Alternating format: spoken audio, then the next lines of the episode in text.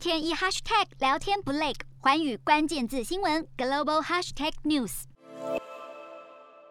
脱离现实，不受拘束，用不同角色跟装扮与其他人互动，在虚拟实境 VR 跟扩增实境 AR 科技助力下，这样的数位分身不再是想象。疫情当前，更增加人们对于虚拟社交的接受度。用科技做白日梦的元宇宙，也成为 IT 圈最热门的关键字。元宇宙一词最先出现在一九九二年的科幻小说《雪崩》当中，由美国作家尼尔·史蒂芬森创作，指的是共享的网络世界，让用户能进入。与真实世界平行的虚拟空间，线上消费、使用媒体，甚至工作，也因而启发二零零三年的游戏《第二人生》，让玩家自创虚拟分身，在游戏世界当中互动，还能花钱购物。二零一一年发行的《当个创世神》，则提供几乎无限的创造自由度，让玩家自行探索、互动跟创造，成为历久不衰的开放式使用者生成内容 UGC 游戏。还有历史可以追溯到一九八九年的游戏平台机器砖块，如今据说超过一半的美国儿童都在玩。今年三月更在美股纽交所直接上市，被封为第一个把元宇宙写进公开说明书的元宇宙概念股。去年绘图晶片龙头辉达更亮相虚拟协作专用平台，被誉为工程师的元宇宙更大卖关子，隔了四个月才公开。原来从发表演说的黄仁勋到他当成讲台的厨房，全是工程师一砖一瓦深度造假而来。而社群龙头脸书九月推出智慧太阳眼镜号称要加上区块链、人工智慧以及高速云端运算，加入建构元宇宙。另外，Google 透过 YouTube VR 持续布局软体跟服务。近年来，微软也以 HoloLens 瞄准 VR 应用。中国科技龙头也没缺席，除了腾讯将元宇宙概念散布在游戏、社交、金融跟企业服务等领域，利用微信、QQ 以及微信支付的用户基础，试验属于腾讯的元宇宙世界。此外，抖音母公司字节跳动今年八月也收购元宇宙游戏开发商小鸟看看 Pico，据传狂砸将近四百亿台币。有看法预测，二零三零年之前，元宇宙创造的产值将高达七十兆台币。建构元宇宙将是渐进式的过程，如何整合不同平台的服务，未来互通性将是一大重点。另外，少数龙头掌控使用者资料，并且影响大众行为，也是关键问题。还有如何避免元宇宙成为少数企业掌控的世界，更是一大挑战。